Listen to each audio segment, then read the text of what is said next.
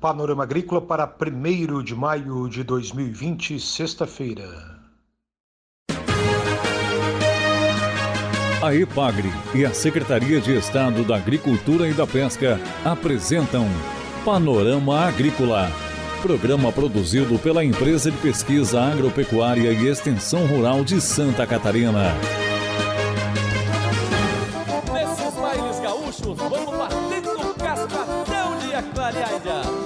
Sexta-feira de lua crescente, 1 de maio de 2020. Estamos abrindo para você, amigo ouvinte, o panorama agrícola desta sexta-feira.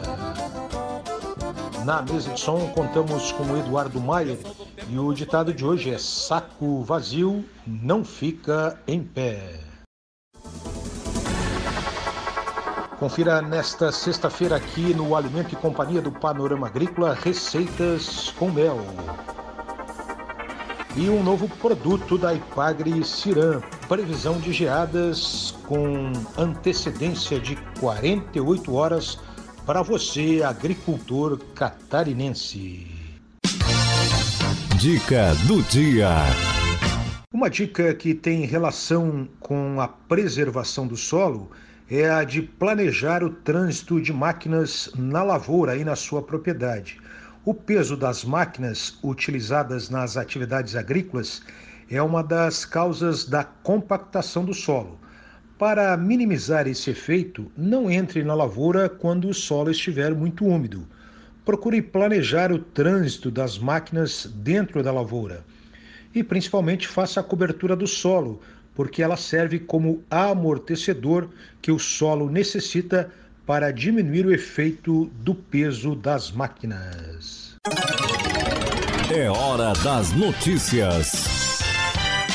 Em função da crise econômica provocada pela pandemia do coronavírus, aliada à estiagem que assola as lavouras do sul do país, os preços do feijão tiveram altas. Em Santa Catarina, o preço pago ao produtor pela saca de 60 quilos do feijão carioca para a praça de referência de Joaçaba passou de 152,22 em fevereiro para 186,07 no mês de março, alta de 22,24%. Já para o feijão preto, os preços pagos aos produtores também tiveram alta de 6,13%. Condições climáticas continuam ruins para a cultura do feijão segundo a safra em Santa Catarina que já acumula perdas irreversíveis de acordo com a Ipagre Cepa. Em todo o estado de Santa Catarina, 90% das lavouras de feijão se encontram em fase de floração. O valor dos alimentos e as melhores formas de consumo.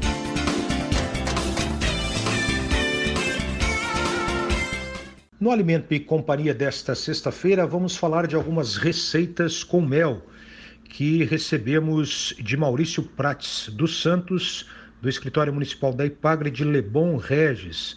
Receitas que você pode conferir também na plataforma Apps Online, no site da Ipagre Cirã. Coxinhas da asa de frango com mel e mostarda. Essa receita é do grupo Coluna do Templo, assentamento Hermínio Gonçalves, caçador. Um quilo de coxinhas da asa 5 colheres de sopa de mostarda, 3 colheres de sopa de mel, suco de meio limão, manteiga para untar, sal e pimenta do reino a gosto. Tempere as coxinhas da asa de frango com sal e pimenta a gosto e reserve por 30 minutos para incorporar o tempero. Em uma forma forrada de papel alumínio, unte com manteiga e acomode as coxinhas. Leve para assar em forno pré-aquecido a 200 graus centígrados por 15 minutos. Prepare um molho misturando mel, o limão e a mostarda. E depois de 15 minutos que o frango estiver assando, retire do forno. Vire as coxinhas e pincele com o molho. Leve ao forno novamente a 200 graus por mais 15 minutos. Retire do forno, vire as coxinhas e pincele com o restante do molho. Leve pela última vez ao forno até dourar. Tempo aproximado para assar de 45 minutos. Essa receita de coxinha da asa de frango com mel e mostarda. Bolo de café com mel, do grupo da amizade, Cará Caçador. Seis ovos, separar gemas das claras, duas xícaras de açúcar, uma xícara de óleo, uma xícara de mel, uma xícara de café forte passado, 600 gramas de farinha de trigo, 80 gramas de nozes picadas, uma colher de sopa de fermento químico em pó, 200 gramas de chocolate ao leite e 100 gramas de creme de leite, meia caixinha. Modo de preparo da massa: essa receita rende uma grande quantidade de massa, então utilize uma assadeira grande ou prepare meia receita. Pegue os ovos e separe as gemas das claras. Em um recipiente, misture as gemas, o açúcar, o óleo e o mel. Depois acrescente o café e misture novamente. Aos poucos, misture a farinha de trigo peneirada.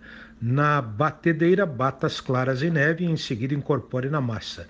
Misture na massa as nozes picadas. Por último, acrescente o fermento químico em pó. Asse em forno pré-aquecido em temperatura de 200 graus por mais ou menos 50 minutos. Modo de preparo da cobertura: quebre o chocolate em pedaços pequenos e leve para derreter em banho-maria. Quando já estiver derretido, incorpore o creme de leite. Em seguida, despeje e espalhe sobre o bolo. A decoração, naturalmente, é opcional.